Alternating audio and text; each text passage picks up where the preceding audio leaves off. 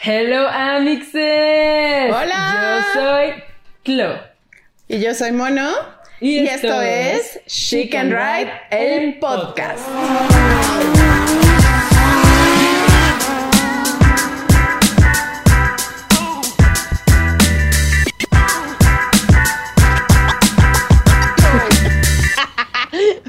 risa. A ver, ya. ¡Hola! ¿Qué onda, chicos y chicas? ¿Cómo están? Oigan, hoy tenemos una súper invitada, a mí me encanta, porque creo que va a motivar a muchas, muchas personas, no solo a las mujeres, que quede claro. Ella es Susana Vázquez, y así como se va a llamar este programa, es mujer, eh, mamá soltera, chingona y biker. ¿Cómo estás tú? Hello. Aquí nada cuándo me toca hablar. Sí, ya entró, ya entró, ya, ya. ¿Qué onda, Su? Ay, todo bien, nerviosa, pero gracias por invitarme. Ay, sí, nos Venga. encanta, nos encanta tenerte aquí. De verdad que, o sea, como que tenemos varios temas para hablar y, y creo que sí es uno muy importante, como tú me dijiste también, o sea, es un tema del que casi no se habla Sí. Y es importante, sobre todo una mujer exitosa como tú, porque yo te veo como una Ay, mujer gracias. exitosa, la neta. Este. Y pues creo que podemos empezar de, con cómo, primero, tú viviste en Estados Unidos, te viniste para acá tú sola, con tu niño, eh, Sí. ¿cómo está esta onda? O sea, ¿cuándo llegaste a México? Bueno, este, sí nací en México, soy mexicana Ah, y ya saben, el típico, este, la típica historia de, de inmigrantes, me llevan a Estados Unidos, toda mi familia, nos vamos a los que tenía como tres años. Ajá. Entonces viví toda mi vida ya. Este, creo que jamás sabía yo que, pues, que no era americana hasta después, hasta después, tan- tanto que viví toda mi vida ya. Entonces, este, mis papás se regresan a México ya después, cuando yo tenía como veintitantos. Se regresan mis papás, me quedo yo allá y, y pues ya, viví que 25 años en Estados Unidos, en el bello estado de Colorado, en Denver.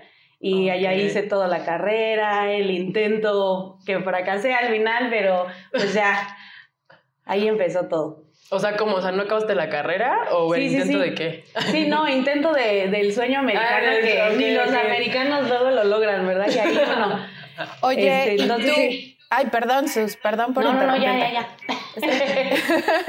Oye, ¿y tú ya eras mamá cuando tus papás se regresaron a México? No, no, yo, bueno, la triste historia comienza un día. No, yo este... Fue en un café. Ya sé, ya sé. No se lo recomiendo a nadie, pero yo a los 19 años me casé con el papá de mi hijo. Eh, realmente, pues estábamos enamorados, nos queríamos casar. Y pues, ¿qué sabe uno a los 19 años, verdad? Eras muy Y, joven, este, muy, muy joven. Eres muy Sí, joven. Sí, sí. Ay, gracias. no, y, y, y, y lo que pasó fue que pues apenas te vas conociendo tú a esa edad, empiezas a conocer a alguien más y todo feliz, todo feliz y desde el principio yo sabía que no quería tener hijos, o sea, yo nunca me vi siendo mamá de nadie, de hecho apenas si tolero a los niños. El mío porque es mío. Sí, el mío porque pues ahí está, ¿no? Entonces, este, me dice su papá, no, pues está chido, no tenemos que tener hijos. Si no quieres, vamos a disfrutar de la vida. Ah, perfecto. Pasa un año y este, ya sabes, todos los amigos empiezan a tener hijos, empiezan a formar sus familias. Entonces dice, oye, pero todos mis hijos, mis hijos, mis amigos ya están teniendo hijos. Pues qué chido por ellos, ¿no? Pues les ayudamos en lo que necesiten. No, pues es que yo también ya como que quiero tener un niño, pues para, pues también no me puedo quedar aparte de mis amigos. O sea, para él nada más era el capricho de no La quedarse historia del borrego. círculo. Como sentirse Sí. quedado, ¿no? Entonces, Exacto. A los 20 que tenían. Y ya apenas había pasado un año, entonces le dije, no pasa nada, apenas llevamos un año, o sea, sí nos queremos mucho, pero pues igual nos podemos divorciar porque yo a largo plazo no quiero tener hijos y no quiero quitarte la oportunidad de tenerlos con alguien más. No, bueno, pues está bien. Entonces, llega un momento que me enfermé muy, muy, muy, muy gacho. Y pues ya saben, con los antibióticos y el tratamiento, en su momento sí me estaba cuidando con el anillo que se llama el NuvaRing. Me lo tuve que sacar. Y entonces tomó la oportunidad. El, el, la historia que siempre dicen, ah, que las mujeres hacen eso, pues los hombres también lo hacen. Los hoyitos en el condón. Dijo, ahora es cuando. Y pues sí, terminé embarazada a los 21, creo. Y, y cómo, ¿en qué momento tienes 21 años en Estados Unidos empieza empiezas a la rebelión, ¿no? sí, sí. Entonces sí, yo, yo me embaracé a los 21 y mi mamá, bueno, mi papá se había regresado a México un año antes y este, en el transcurso de mi embarazo, creo que tenía yo como siete meses de embarazada, mi mamá decidió que se iba a regresar a México por cuestiones de salud. En Estados Unidos es muy, muy, muy, muy, muy caro todo todo, todo, todo. O sea, para que entres a una consulta y no tienes seguro médico son 500 dólares, más lo que te vayan a recetar y lo que te vayan a hacer. Entonces tuvo un problema de salud muy grave y dijo, aquí no me puedo atender, si no me regreso igual y pues ya no me tienes por más tiempo. Dije, pues prefiero tenerte lejos que no tener. Entonces se regresa mi mamá y yo tenía, sí, siete, siete, ocho meses de embarazada. Me quedé pues sola, me quedé sola con, pues, con el papá de mi hijo que también en su momento dijo, no, yo voy a estar, yo voy a hacer todo, yo voy a encargar, qué feliz, o sea, y más feliz porque iba a ser niño, entonces sí. todo hasta ese momento iba de maravilla. Y, y, y ya, fin de la historia, bye, gracias. Oye, ¿y cómo fue? ¿Tú tenías más familia en Estados Unidos? Porque a mí se me hace, creo que el momento en el que una mujer se embaraza es un momento en el que puede, irse por, los, por dos lados, ¿no? Es un momento muy vulnerable en el que muchas cosas pueden salir o bien, o súper bien, o súper mal, ¿no? Entonces, estando tú sola, que tu, que tu, que, tu núcleo familiar, eh, yo sé que tú tienes un hermano, eh, que tu hermano, que tu papá, que tu mamá y tú ya están separados y tú te encuentras sola en, en Estados Unidos, eh, con tu pareja, teniendo este bebé que obviamente sale como una sorpresa y yo sé que tú eres una gran madre y que amas a tu hijo, pero obviamente era algo que tú no tenías previsto. ¿Cómo fue la ruta de tener un bebé en, en ya era tu país, porque ya después de veintitantos años, pues tú lo consideras tu casa, pero a lo mejor sin tu familia nuclear, cómo viviste esa maternidad sin tus padres y solo con tu pareja, que obviamente ya es tu nueva familia, pero no me puedo imaginar el momento de que, o sea, y siendo tú tan joven, obviamente tus amigas dudo mucho que tuvieran hijos, ¿no? Entonces acercarte a una persona y decirle, oye, me duele aquí, me duele acá, y que te digan, seguramente ya estás en labor de parto. ¿no? O sea, ¿cómo fue vivir esa maternidad lejos de tu familia? Pues para mí, bueno, de hecho tengo dos hermanos. Uno, el, el más grande me lleva 10 años, el que ahora ya está en México me lleva año y medio, pero realmente no tuve mucha relación con el más grande, pues nos llevamos mucho, muchos años, siempre vivimos la vida como en diferentes etapas, entonces nunca realmente coincidimos en algo que nos gustaba a los dos, pero sí pasaba mucho tiempo con él y con su familia. Y para mí era pues la carne asada en su casa, que el Super Bowl en su casa, ya se daba mucho como que la carne asada cada fin de semana. Entonces, este, en el momento que se regresa mi mamá, el papá de mi hijo me acuerdo que le dice, señora, no se preocupe, yo me voy a encargar de todo. Yo voy a asegurarme que todo esté chido, bla, bla, bla. Y pues me sentí segura. Entonces, en ese entonces tenía que siete, ocho meses embarazada, ya me faltaba poco. Y el día que nació mi hijo fue, bueno, nació el 16 de diciembre y estaba mi hermana su familia, pero nada más, porque como bien dices, era muy joven, mis amigas no estaban ni con novio, algunas, este, mucho menos casadas y embarazadas como yo ya a mis 21 estaba estudiando, sí entré a la universidad eh, luego, luego de, la prepa, este, estaba ya en mi tercer año y pues dije, voy a tomar los últimos dos semestres de descanso ahorita, porque como me iba a aliviar en diciembre, dije, en ningún momento voy a caber en el escritorio.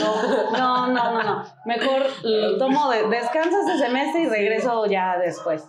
Entonces nada más me quedaba un año y eran lo que era dos, dos semestres. Entonces llega el día, nace mi hijo, todos felices, aparte el bebé más enorme del, del día, del día, casi 5 kilos, o sea, las enfermeras entraban y decían, nos dijeron que aquí había nacido un bebé enorme y yo, ahí está. Dios mío. Chéquele. Entonces ese mismo día, este, pues el papá de mi hijo iba a tomar un curso de paternidad. De, como que no lo planeamos para ese día, pero para ese día lo, se registró y resulta que ese día nació mi hijo. Entonces me dijo, yo me tengo que ir a mi curso. No, pues ve, ve, ve. Me deja con el niño, se va a su curso, regresa todo feliz, todo feliz. Y la verdad es que el primer día de ser mamá, o sea, no fue nada, nada, nada agradable. O sea, fue, me traumé desde el primer día porque mi hijo nació muy grande, muy grande y ya saben que nos cuesta trabajo que salga nuestra leche el primer día o a veces hasta el segundo, tercero. Entonces él tenía hambre. Y pues yo me alivié en un hospital católico que no, que era muy, este, como que tenía el reglamento de no ofrecer fórmula. Querían que a fuerzas amamantara. Entonces ahí me tenían yo y mi hijo llorando, llorando. Un día completo lloró, lloró, lloró, lloró. Y pues yo también, ¿no? Él lloraba, yo lloraba, yo. de comer a mi ¿Qué hago, no? Sí. Entonces en eso cambia turno la enfermera y la que entra me dice, oye, no has dormido, ¿verdad? Le digo, no, o sea, mi hijo no ha comido, yo no dejo llorar, no deja llorar él, me voy a volver loca si esto es ser mamá, o sea, de una vez, no, gracias, ¿no? Me dice, es que tiene hambre, no ha comido, ¿verdad? Todavía no te sale la leche. Le dije, no, es que todavía no. Y me dice, bueno, tengo unas botellitas así de muestra de fórmula que les dejan a los hospitales. ¿Quieres que te traiga una? Y así, ¿por, qué no me lo ofrecieron antes? O sea, ¿por qué es ahorita? Ya, por fin mi hijo se termina como seis, se queda bien dormido y yo. Ay, Descanso. Y ah. aparte la enfermera, me lo voy a llevar a otro cuarto para que descanses. Llévatelo. y por fin pude descansar, pero al día siguiente. O sea, fue todo un día de parir un bebé, no, no dormir, llorar, llorar. Entonces fue. Y luego no estaba el papá porque se había ido al curso. entonces y el papá fue al curso. No podía cargarlo o ver qué, ver qué investigaba, si encontraba alguna fórmula por otro lado. No sé, como que fue de aquí estoy. Sí. Y ya soy mamá. Sí, sí, sí, no, y pues el círculo de amistades, pues casi inexistente, porque en el momento que estás en ese ambiente de universidad fiestero, todos están bebiendo, drogando, haciendo lo que quieran y pues uno no puede porque está embarazado, ¿no? Entonces de repente empiezan a dejarme de hablar, a dejarme de invitar. Luego hasta salía, veía que salían a comer y me, como que se me hacía muy triste porque decía, pues yo sí puedo comer, o sea, comer sí puedo. no, pero ya no. Y como un chingo. demasiado.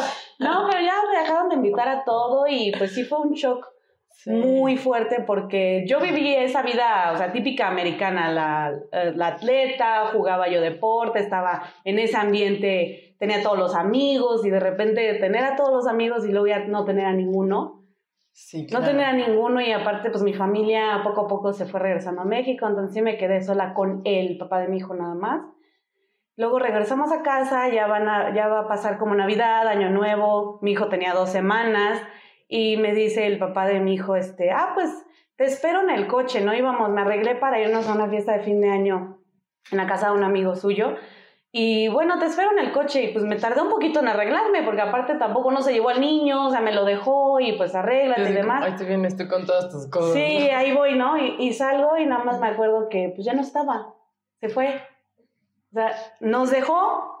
No manches. Y, y en la nieve, ¿no? Estaba nevando, hacía frío, yo con el bebé, mi vestido, yo, ah, bueno, me regreso a la casa, dije, a lo mejor fue a la tienda, ahorita va a regresar, no, nunca regreso. Se fue por cigarros. Tres días después. Se fue por cigarros. Está de película esto. Neta, o sea, yo me lo estoy imaginando todo. Aparte, luego le pones nieve y yo nieve. Sí, hace frío. nieve. Estás con el bebé dos semanas, o sea, ¿qué pedo? Sí. Todo, todo, los pañales, la bañada, la pañalera el, el cambiarte tú, o sea, espérame tantito que no sí yo. Me tardé, pero pues no porque yo quiero hacerme el super arreglo, o sea, tenía que arreglar al niño, todo lo que tú dices, todo, todo, todo. Y entonces ya, regresa tres días después y me dice, este, ¿cómo ves que, pues lo estuve pensando y todavía no estoy listo para ser papá? Y este... Sorpresa. Y pues, y pues me voy a ir a vivir de roomie con unos amigos ok, pues, ¿qué le digo, no? O sea, como que todo sí pasó muy rápido y fue muy, como que me traumó todo eso. Y digo, si me hubiera pasado algo bonito, a lo mejor hasta más hijos hubiera tenido, me hubiera dado las ganas de tener una familia más grande. Pero este, no, me deja con el niño y pues realmente ahí nada más fuimos mi hijo y yo, porque ya no teníamos a nadie más. Y por suerte, uno de mis hermanos, el de en medio, es un malandrísimo y, este, y en ese entonces iba saliendo el de la cárcel, y ya ven en Estados Unidos, sales de la cárcel pero tienes que conectarte a un teléfono porque te ponen el brazalete en el pie. Ah, ok. Y sale y, y ahí dije, hmm, él necesita una línea telefónica y yo necesito quien me ayude con mi hijo para yo poder ir a trabajar, regresar a la escuela, bla, bla, bla. Entonces dije, ah, mira, te propongo algo. Okay, okay, Te pongo la línea telefónica y con ese brazalete no puedes salir. O sea, estás literal en tu casa, no puedes salir a ningún lado. Y entonces, me, como que me dio más confianza porque, bueno, no se puede ir a ningún lado, no puede, pues, estar haciendo cosas aquí, pues, perfecto, perfecto. un bebé. ¿Qué va a hacer con un bebé? Exacto, que se entretengan entre los dos, ¿no? Y ya le digo, sí, pues te pongo la línea, pero me tienes que cuidar al niño porque tengo que trabajar, porque en ese entonces el papá y yo poníamos mitad y mitad en la renta, o sea, era y mitad todo, y a mí no me alcanzaba para el gasto completo. Y quedaban creo que cinco, cuatro o cinco meses de, del contrato, y pues estaba mi nombre, y pues ya ven, allá en Estados Unidos es todo una broncota que dejes pendiente un contrato, y vienen por ti, te demandan, no, es toda una bronca. Entonces dije, tengo que terminar los últimos cuatro meses de esto, yo no sé cómo lo voy a hacer, pero por lo menos ahorita ya tengo quien me cuida a mi hijo todo el día. Oye, ¿en qué momento de tomaste la decisión o por qué regresaste a México? Ya con tu niño. Bueno, cuando tomé la decisión, este, la relación con el papá de mi hijo era muy, muy, muy, muy, muy tóxica, muy, muy. O sea, él ya no quería estar conmigo, él ya no quería tener nada que ver con nosotros. De hecho, típico que se toma la foto con el bebé y la pone en Instagram y todo el mundo, ¡qué gran padre! ¿Cómo cuidas a tu hijo? Pero era literal, venía a mi casa a tomarse la foto y se iba. Entonces, este, cuando yo tomé la decisión, él y yo vivíamos algo, o sea, llegamos a vivir algo muy feo, muy, muy, muy feo. Aparte del abuso psicológico, este, llegó un momento que, pues yo le di, ya, ya, había logrado salir de esa situación de terminar el contrato en el otro DEPA, me cambio, ahora estoy en una casa nueva y pues más o menos como que muy a fuerzas me ayudaba con el niño de emergencias. Y entonces di una, una llave de mi casa, porque dije, cualquier cosa, si tienes al niño tú, necesitas algo que está en mi casa, pues pasas por él. Entonces un día entra a mi casa, cuando yo no estaba ahí, pues obviamente dejo la lapa abierta, pues es mi casa, ¿no? No tengo que bloquear nada. Y tenía una conversación con un ex de hace, uh, desde la prepa. Pero ese ex y yo siempre hemos sido amigos. O sea, sí salimos, pero siempre continuamos con una amistad. Nos hemos visto crecer, de hecho, hasta la fecha todavía nos escribimos y demás. Entonces era un simple mensaje que decía, este, oye, ¿y cuándo vamos a tomar un café? El genérico de cuándo nos vemos, ¿no? Y pues, a ver, ¿no? Pues, a ver cuándo, nada más. Ese mensaje lo vio y se encabronó como no tiene ni idea. O sea, se enojó, se enojó mal, mal, mal. Y al día siguiente, eran las 5 de la mañana, ya ahí estaba por sonar mi alarma para irme a trabajar. Y este, escucho la puerta. ¿Quién está entrando a mi casa, no? Será este güey, venía tomado, drogado seguramente, no sé. Y además logré este, abrir los ojos y lo vi a él y me dice, algo me dijo así que, ah, vas a andar saliendo con todos o algo así, que estaba bien encabronado. Y pues empezaron los madrazos. O sea, me agarró mal plan, mal plan. Me dio una madriza como no tiene ni idea. Y en eso, pues. ¿Cuánto tiempo tenía tu hijo? Sí, mi, no, mi hijo estaba ahí en la casa conmigo, entonces él también ya estaba levantando, pues era bebé, viene en sus pañales, no sabe qué está pasando. Y yo, pues para no alarmarlo, afectarlo, pues obviamente trato de no hacer ruido. Entonces se va, el papá dijo, se va, y pues yo tengo que irme a trabajar. Entonces, pues golpeada y como pude, agarré las cosas del niño, las mías, y pues creo que era en, enero, todavía estaba lloviendo, hacía frío, entonces este, pues lo pasaba a dejar a la guardería, porque ya que empecé a trabajar otra vez y había terminado la escuela, ya estaba trabajando más tiempo completo. Y este, lo llevaba a la guardería desde las 7 de la mañana y lo recogía a las 7 de la noche. Entonces sí, mi hijo pasó todo 12 horas en la guardería.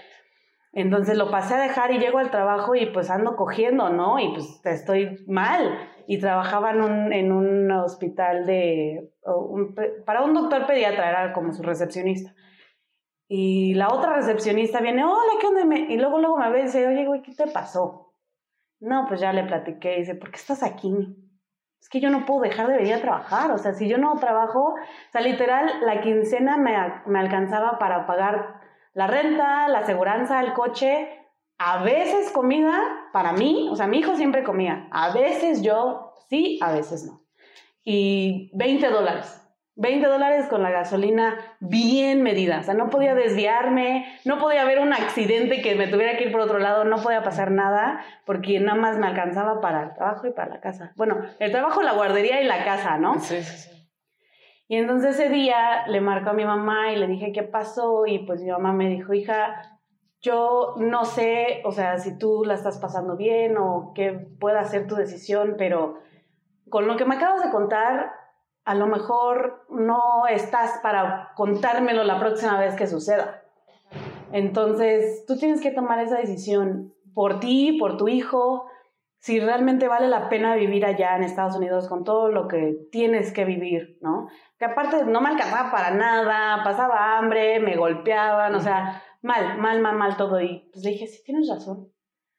Y empezaba el verano y lo estuve pensando y pensando porque es una decisión muy fuerte, o sea, llevo toda mi vida ya para cambiarme a un país que no conozco, apenas hablaba español, o sea, ahorita me están entendiendo, pero apenas hablaba español cuando llegué y este y le dije, sí, tienes razón, porque esto se puede descontrolar y, y a él no le importa si, si su hijo tiene mamá o no. Entonces, le puse fecha el primero de octubre. Primero de octubre me voy. Ya dejé, renuncié, empecé a vender todas mis cosas, todo mi, o sea, 25 años lo metí en una maleta y me regresé. Ay, qué fuerte. ¿Cuántos años tenía el niño? O sea, ahí tenía que menos de un año o un año. No iba a cumplir tres años porque nos regresamos en ah, octubre. Ah, Igual que tú, tres años. cuando te fuiste a Estados Unidos. Oye, y creo que creo que es súper importante señalar. Hay un, hay un tema que yo veo mucho con con las mujeres que pasan por embarazos, incluso ya grandes, incluso jóvenes, creo que es súper importante dejar de romantizar esta idea del embarazo como algo que es maravilloso de principio a fin y creo que muchas mujeres obviamente tienen esta gran ilusión de ser madres, pero el ser madre no es para nada romántico, o sea, no es miel sobre hojuelas todo el tiempo, no es eh, este, esta, esta luz que se te prende. Obviamente, eh, las mujeres se ven divinas estando embarazadas, pero no se trata solo de eso, ¿no? O sea, si te hinchan los pies, este, vomitas, ah, hay mareos, este, no puedes comer igual que siempre, o sea, toda esta idea romántica de, de que el embarazo es maravilloso, creo que es importante y obviamente no se trata de decirle a la gente no se embaracen, ¿no? Porque pues cada quien su vida no tengan hijos. no lo hagan nunca más, ya se acabó. Pero, pero sí creo que es importante porque muchas, muchas mujeres con las que yo hablo dicen, es una verdadera chinga. Amo a mi hijo, amo a mi hija, amo a mis hijos en general, pero sí creo que estas ideas de que em, eh, se, forma una familia feliz a partir del momento en el que tú tienes un hijo, es erróneo. Hay que, todo cambia, tu vida por completo cambia. Es como si te hicieras un tatuaje en la frente, ¿no? Eh, empiezas a tener esta, esta, y te empiezas también a perder como, como, como individuo porque te vuelves la mamá de, la esposa de, ya no eres Susana, ya eres la mamá de Xavier, ya eres este, otra cosa. Y creo que precisamente queríamos invitarte porque tú eres una de estas mujeres a, las que, a la que obviamente admiramos profundamente, porque aparte de que eres una mujer chingona, de que tienes un trabajo, de que eres la dueña de tus propias cosas, de que estás sola, porque este hombre te abandonó desde el momento en el que tú tuviste un hijo, tú lo has criado, es un, es un, es un niño, por lo que sabemos, es un niño maravilloso, estás con tu mamá, estás con tu familia, sin embargo, tú eres la dueña de tu propio dinero, tú tienes tu moto, tú tienes tu chamba, tú tienes tu departamento y tú haces todo sola dejando al lado todo este romanticismo de lo que es la maternidad y tener una familia y lo que sea, tú has hecho tu propia vida sola y has seguido adelante sola y eso tiene toda la, todo, todo el respeto de nosotras, ¿no? Porque, porque aparte no eres una mujer que, que por estar con nosotras abandona a su hijo, o sea, yo, yo, yo sé que tú viajas y que haces muchas cosas, sin embargo, pasas todo el tiempo que resta con tu hijo y lo has mantenido y lo has creado tú. Y eso es maravilloso, ¿no? A pesar de que, de que, de que debes de pasar por momentos súper difíciles. Sí, claro, o sea, justamente, este, ay, se cortó un poquito. Eh, este, justamente como dice Mono, o sea, y está también bien, o sea, hacer visible esto, o sea, qué son todas las cosas que pasan, porque muchas personas, como dice Mono, a lo mejor lo hacen muy romántico, pero pues pasan cosas difíciles, pasas miedos, eh, y al final, pues sí, o sea, ya está tu decisión ver eh, cómo, cómo lo ¿Cómo lo tomas para, para, hacer una acción, este, no sé, buena o mala, ¿no? O te deprimes o si sí tienes tu, tu, rato como de que, ¿sabes que Me sentí mal, eh, tu duelo de, de, cualquier cosa y entonces accionas porque no te quieres quedar ahí, aparte porque pues tienes un hijo y quieres salir adelante y no solo por él, sino por ti misma, porque justamente apenas en, bueno, tiene como un mes en el grupo que decíamos, ah, una chica, creo que Lili decía, es que yo siento feo dejar a mi hijo eh, ahí solito, este, en la casa y yo tengo moto, pero pues tengo cosas a salir, ¿no? Y es como de, a ver, espérame, o sea, si eres mamá, pero antes de ser mamá eres mujer y eso creo que tú ya lo has aprendido, ya lo has controlado, o sea, lo sufriste y ya lo controlas que esa es la parte chida, o sea, y que es la que queremos expresar ahorita del sí se puede, eh, Sue tiene ahorita una, una Ducati Super Sport, eh, está con su niño. Yo veo cómo viaja, apenas los vi en Six Flags y dije, qué chingón, supongo el día del niño allá, que tú tuviste el tiempo o, ya puedes tomar esa decisión en tu trabajo, decir, ¿sabes qué? Yo me voy a tomar este día, o estás aquí, por ejemplo, y estás también trabajando, eh, que estás con tu mami, o sea, tienes una relación cercana con tu familia, este, y aparte estás viajando, o sea apenas se fue a Aguascalientes y se fue para Mérida sí. en moto. El viaje de los mosquitos. Le tiempo de hacer esto. Está muy chido, o sea, que le, que le dé el tiempo y no solo que le dé, sino que ella se ha construido así la vida, ¿no? O sea, eso está muy chido. Este, tú, o sea, ¿qué le dirías tú a las mujeres ahorita que dicen, como decíamos hace rato, no, pues es que tú porque eres joven, tú porque, o sea, sí. ¿Qué les dirías? O sea, porque no, no es tan fácil, pero es una, o sea, tú cambiarte el chip, ¿no? Sí, me acuerdo bien cuando, ese día que mandó esta Lilia al chat, ¿no? ¿Cómo le hacen las mamás este, para dejar a sus hijos? Y me cuesta trabajo dejarlo con su papá. Y en ese momento me dio tanto coraje y dije... Pues yo no tengo con quién dejarlo. El papá está disponible.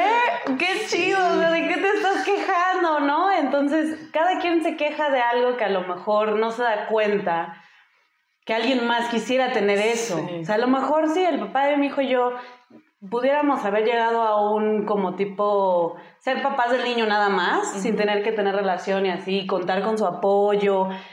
No, hubiera sido la cosa más, no, que no daría yo, ¿no? Pero este, yo creo que muchas veces le ponemos muchos peros y como estaba platicando Mono, o sea, como mujeres y en la maternidad no tenemos el derecho de no estar bien, porque no está socialmente aceptado decir, no estoy bien, tengo depresión postparto, me la estoy pasando muy mal, ayúdenme.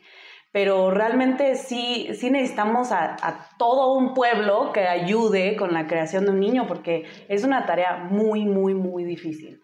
Entonces, para, para aquellas mujeres que, que, le ponen muchos peros y nada más no encuentran cómo, o les gana la culpa, porque también en México, en México la, como cultura tiene esta manera de decirte como mujer y como mamá no tienes derecho a tener una vida porque te tienes que encargar de los niños. Incluso, o sea, mis papás ven el trabajo que me cuesta hacer todo yo. Y, y luego mi papá, batallo mucho con mi papá, lo amo mucho, este, pero... Saludos. sí, saludos Este, él, él, viene de esa cultura machista, entonces le cuesta trabajo verme a mí salir, divertirme, pero se le olvida que trabajo todos los días, se meten una chinga en el trabajo, apoyo a mi hijo, a mi hijo no le hace falta absolutamente nada, y aún así llega, no sé, el sábado y, voy a salir. Sí, voy a salir a rodar, me dice, ¿no crees que estás descuidando al niño?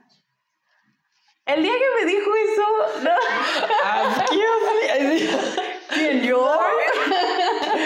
Rayos, sí, sí, como de, tú, tú vas tu flashback de, si yo estoy dando la vida, o sea, me, o sea cambié de país, estoy cuidándolo, pero sí son cosas como que desde su perspectiva, pues no las ven, y mira, luego yo digo, con la gente grande dices, bueno, o sea, como que les das un voto de, a ver, esto es generacional, no voy a poner a discutir, pero espérame tantito, o sea, es A, B y C, perdóname.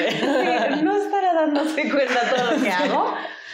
Entonces estamos luchando contra esa generación que todavía piensa así, pero yo la verdad es que sí las invito a retarlo, a no dejarse, a decirle a sus papás, a sus mamás, a sus abuelitos, como yo le dije a mi papá, ¿no? O sea, recordarles, hago esto y esto y esto y esto, no necesito que justificártelo, pero por si se te olvidó, te invito a recordar todo lo que pasa en mi vida y que a mi hijo no le hace falta absolutamente nada. Sea, sí, sí lo reté y le dije, ¿y lo estoy descuidando cómo? ¿Qué le hace falta? ¿Qué me sugieres? Y en ese momento no tienen respuesta, porque lo único que saben hacer es, está descuidado el niño porque ya se va. Ah, porque te vas a divertir, porque está como, como, como satanizado esa onda de dejas a tus hijos por irte de fiesta, o en este caso, pues por irte a rodar, o sea, que es tu pasión, y es como de, a ver, o sea, o sea, me encanta escucharlo y que las demás personas lo escuchen porque estás tú equilibrando esta parte, o sea, tu parte como mamá y tu parte como mujer de, esta es mi pasión, esto me gusta hacer, estoy trabajando en la semana, no le falta nada a mi hijo, y aparte, pues yo tengo mi pinche motota y me voy a ir a rodar, perdón. no, y pues sí, no, sin, sin faltarle respeto a mi papá, obviamente, pero él me dejó de mantener hace mucho tiempo. Y yo creo que la única persona que pueda aportar alguna opinión en mi vida, eso sí se los he dejado muy claro a mis papás. Allá me independicé muy rápido. A los 18 en Estados Unidos esperas a tener 18 para irte de tu casa. Porque ahí ya no me puedes decir lo que tengo que hacer yo. Entonces sí le recuerdo a mi papá qué edad tengo, siempre que él, él tiene una opinión, te, te, recuerdo que tengo tantos años, no les voy a decir, pero... Agradezco tu opinión. Y dejé de depender y de vivir de ustedes hace mucho tiempo, pero yo creo que incluso con las parejas, lo vemos, las mujeres y la sociedad lo ve mucho con que, ah, que te, están te está ayudando el papá o tu marido, lo que sea, pero no es una ayuda o sea, el mismo, la misma responsabilidad que tengo yo con el niño lo tiene él. Por supuesto, eso es súper importante y eso es básico. Creo que como mujeres, eh, y, les digo, yo sí, yo sí estoy en una edad en la que todas mis amigas, o sea, es rara la amiga que no tiene hijos y que no está casada.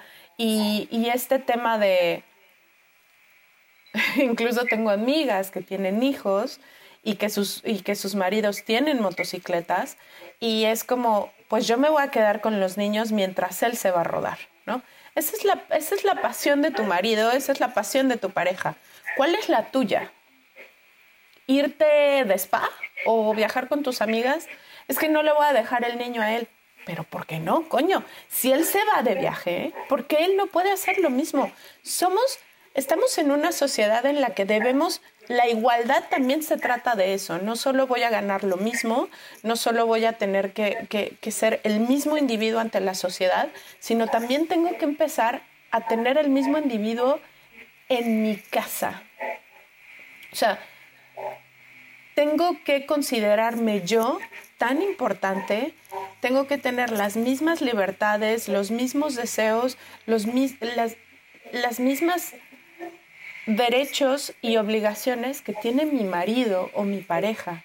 Entonces, si él quiere salir de fin de semana una vez al mes, yo también quiero salir de fin de semana una vez al mes y no ser madre ese fin de semana, sino ser mujer y ser libre y hacer lo que se me dé la gana porque él puede hacerlo y sin que nadie me etiquete de mala madre. Sí, claro. Justo es como, como ya lo habíamos dicho, o sea, tenemos que normalizar esto, o sea, que la mujer también puede hacer sus cosas y divertirse siendo mamá, no solamente el papá en este caso, ¿no? Que es lo, lo que vemos más común, que, que, no sé, el papá sí se va los jueves a tomar, pero la mamá se queda pues siempre con, con los hijos o con las amigas, pero en la casa porque tiene hijos, es como, como que ya, ya se ve un poco más esta onda de, de sí poder tomarte ese tiempo como mamá, cada vez creo que estamos en camino hacia allá, pero pues la mayoría no, ¿no? O sea, y sobre todo que es generacional, venimos todavía de estas generaciones que no, o sea, que la mamá eh, sacrifica su vida literal por la de los hijos. Y mamá tuvo cuatro, o sea, imagínate. o sea, es que yo, yo, o sea, la valoro mucho y la respeto y la admiro cañón porque digo, cuatro chamacos y ahorita yo veo, pues como uno, es complicado dices, bueno, o sea, pero en este caso ella sí dejó su trabajo. En el momento en el que me tuvo a mí, que soy la más grande, ella dejó su trabajo para dedicarse a los hijos y tuvo cuatro. Pero sí, sí, se, sí se hace cuestionamientos como de, ah, bueno, pues o bueno, no, no cuestionamientos, como que de repente siento que ve y dice, ay, es que yo pude haber sido esto, yo pude haber sido, pude haber logrado tal, porque es una mujer muy inteligente, es muy capaz, súper organizada administrativamente y todo. Y, y, como que sí se ve, yo creo que le hace falta como ver esta parte construida de, de ella como mujer productiva, ¿no? No solamente como mamá, que como mamá ella le gusta y dice, yo los veo y me siento orgullosa y me gusta también haberles dedicado su tiempo, pero pues no deja de tener esta, esta, este pilar así, ¿no? Y yo creo que está padre tomar la conversación ahorita y cambiarla hacia eso al pues sí se puede, ¿no? Y aquí vamos a su como chingo, no se puede. ¿Cómo no? A huevo que sí. Ah. Oye, Su, ¿qué te motiva? O sea, ¿qué, ¿qué, era? O sea, cuando tuviste esos momentos difíciles, o no, no dudo que los sigas teniendo, ¿Qué es lo que te motiva para, para, seguir avanzando, seguir creciendo y seguir haciendo todo? Qué buena pregunta, Claudia. este, yo creo que para mí me gusta, me gusta mucho retarme y me gusta meterme en situaciones difíciles, algunas por, porque yo elijo estar ahí, otras porque suceden, pero me gusta mucho retarme yo, mi, yo y decir, ¿puedo salir de esto? Sí puedo salir de esto. O sea, yo tengo esa fuerza interna para decir, sí puedo y saber pues, cómo lo hago y para contárselos después, porque pues hubo un tiempo que cuando el papá de mi hijo se va, me deja con todos los gastos, pues yo no estaba ni trabajando, porque dejé de trabajar porque tuve un bebé, ¿no? De vida. Entonces, este, bueno, ya se queda con mi hijo, me regreso a trabajar, pero ya sabes, allá es muy difícil si no tienes mucha experiencia y siendo estudiante, que te den un trabajo de tiempo completo así bien. Entonces, terminé trabajando en un hotel de noche. Entraba yo a las 7 de la noche y salía a las 11. 7, no, entraba a las 11 de la noche y salía a las 7 de la mañana. Regresé a la escuela porque nada más me quedaban dos semestres. Y entonces mi clase era de 8 de la mañana a la 1 de la tarde y en la tarde trabajaba yo en un call center de las 2 a las 10. Entonces, entre esas tres cosas me quedaba una hora nada más para la pestañita rápido en el estacionamiento, dormirme 20, 30 minutos. Y para mí el reto fue, ¿cuánto puede, ¿por cuánto tiempo puedes hacer esto y puedes lograr salir de donde estás ahorita? No dormí seis meses, jamás, no sé cómo lo hice, pero para mí todos los días era, era como un juego, un reto. ¿Vas a lograr terminar el día? A ver. Ay, ni me Entonces, tu juego interno. Imagínense, hacer todo eso, dos trabajos pues completos, escuela completa, porque las últimas clases que tomé sí eran como, como horas completas. Este, veía a mi hijo nada más en esa hora que tenía de regresar a mi casa, cambiarme, darle un beso, bye. La mayoría del tiempo estaba dormido, pues era bebé. Y entonces, para mí, el premio de haber terminado eso, imagínense, el día de mi graduación de la universidad fue domingo, Día de las Madres, y mi bebé estaba en el público aplaudiéndome cuando me llamaron. fue toda una película, fue toda una película. y en el momento que voy a recibir mi diploma, volteo y veo a mi hijo con mi hermano y dije, todo esto vale la pena. Claro. Y por esto mi hijo, voy a ayudar que mi hijo salga adelante, que mi hijo no tenga que sufrir nada de esto. Y es eso, el reto de cuánto puedo aguantar, ¿no? ¿Cuánto puedo aguantar? Y todo eso que tuve que pasar, la verdad es que pagué el precio por lo que estoy recibiendo ahorita. O sea, la vida ya me está compensando porque yo ya pagué, o sea, yo ya. Entonces hay mucha gente que puede ver a, otras personas exitosas y decir, no, pues yo quiero ser como ella, ¿no? Luego mi hermano me lo dice siempre, pero mi hermano no le madres la vida, no, no, no terminó la escuela, o sea, pero ¿en qué momento quiere ser como yo, no? Entonces, no pueden pensar que, que su, pues tampoco no hay que medir el éxito en base al éxito de alguien más, pero siempre, siempre va a haber un precio que debemos de pagarle a la vida para que la recompensa llegue. O sea, no puedes no hacer nada. O sea, tampoco no digo, vayan y métanse a situaciones bien gachas para ver si aguantan. No, o sea, si la vida las trae, hay que ser fuertes, hay que luchar, hay que retarnos a ver si podemos y al final decir, si pude, para que la vida diga, ah, está chido, si pudo, bueno, entonces ahora le toca ser feliz y le toca tener cosas chidas, porque ahora, gracias a Dios, estoy en México y mi carrera, digo, estudié psicología y trabajo en finanzas, nada que ver, pero el, como que lo que me ayuda mucho es que tengo el inglés nativo. Entonces llego y empiezo a buscar cualquier trabajo que quiere bilingüe, ¿no? Sí. De 25 mil millones de personas, mi inglés era el top 5. Entonces tienes que siempre tener un algo que ofrezcas en tu CV que pueda ser distinto a los demás, porque el mercado para ir a un trabajo siempre va a ser enorme. Es, es el único consejo que les puedo dar este, me acuerdo mucho, una señora de limpieza en el trabajo me preguntaba mucho, ¿no? Me decía, señorita, ¿me, em, ¿le puedo hacer una pregunta, no? Y yo, sí, claro. Este, mi hija está por terminar este, pues, la carrera y quiero, quiero saber qué, qué, me puede, qué consejo me puede dar para yo decirle, para que pueda ser tan exitosa como usted, me decía la señora. Ay, qué hermoso. Y yo le dije, señora, su hija puede estudiar lo que se le dé la gana, pero tiene que hablar inglés. Tiene que hablar inglés mínimo porque el mundo está cambiando. Sea, la persona que no hable o inglés o chino, porque el chino también está siendo un idioma muy fuerte en el mercado, este, algo, algo que tú puedas ofrecer que sea diferente a los demás, te va a hacer llegar a ese, a ese puesto final para poder luchar ahí en esa entrevista. Y entonces, por mi nivel de inglés, que empiezo a tener éxito en los trabajos que tuve, sí tuve varios trabajos antes de llegar a donde estoy ahorita, y este y la verdad es que si no fuera por el idioma, obviamente por, por mi licenciatura, porque si era licenciatura en lo que se te dé la gana y nivel de inglés.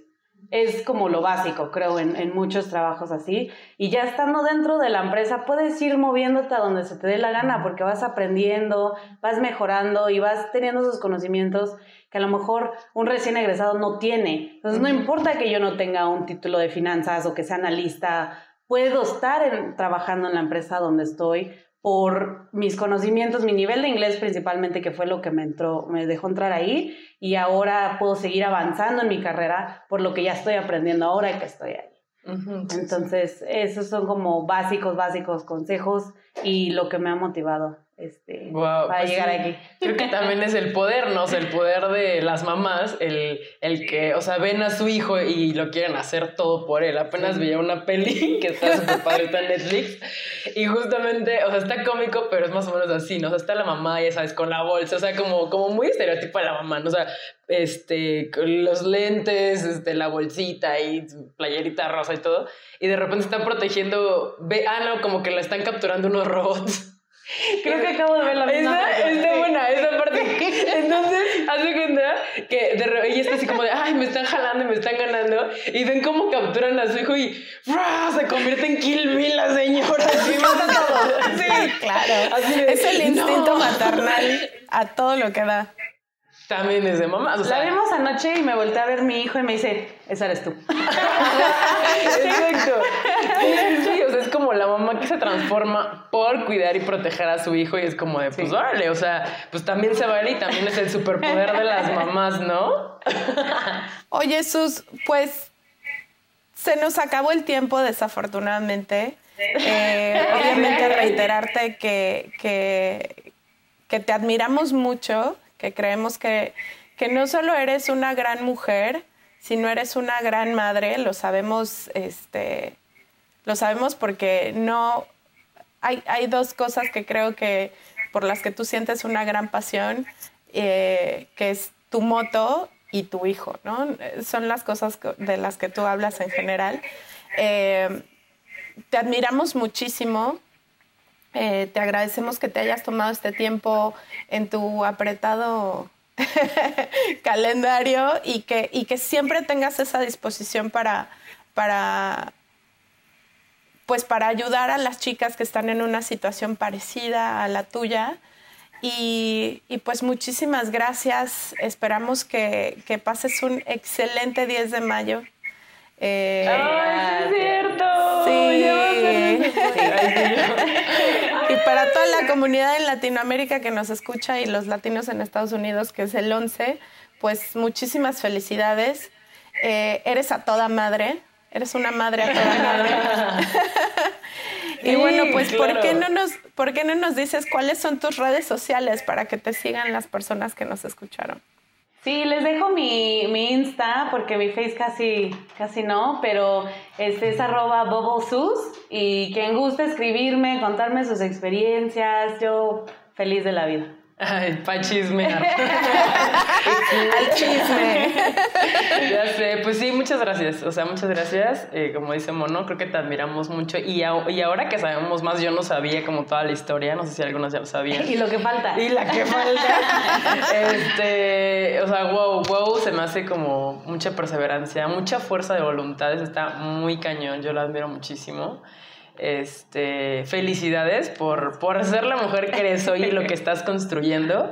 Me encanta verte feliz y como dice Mono, tú con tu moto, los viajes y con, con, tu hijo, o sea, como que lo disfrutas mucho y se ve que ese tiempo, o sea, lo valoras muchísimo y como que dices, a ver, hoy soy mamá y me encanta y, y, lo hago así, pero hoy soy biker y me encanta y también lo disfruto cañón, ¿no? Y ya lo hemos visto.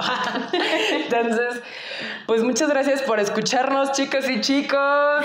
Yo soy son Clo, tus me redes encuentran sociales, como arroba Clobiker. ¿Cómo? ¿Cuáles son tus redes sociales?